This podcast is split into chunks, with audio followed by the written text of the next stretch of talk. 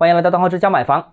中国指数研究院的数据显示，房地产企业一月非银行融资额是五百零八亿人民币，那同比下跌了超过百分之三十三，环比也跌了百分之二十七，但跌幅较去年同月收窄。那中国指数研究院认为啊，数据反映内地房地产企业融资转为稳定，而房地产企业重启境外发债。预计将有更多房企发行境外债券。那虽然融资环境改善了，但偿债压力仍然是不轻啊。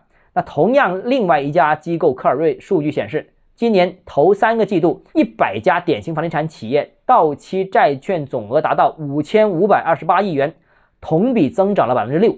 那偿债压力主要集中在第一季啊。占总额的百分之四十，非常厉害啊！那虽然大家都其实都看好今年的中国经济的复苏，也看好房地产行业的复苏，但我建议大家不要掉以轻心，因为刚刚开春，千亿的房地产企业荣盛地产就宣布了债务危机，这个也是二零二三年首家宣布暴雷的千亿级以上的房地产企业。当然，除此以外，我们又听到了一些新的传闻，可能会有其他的千亿房企。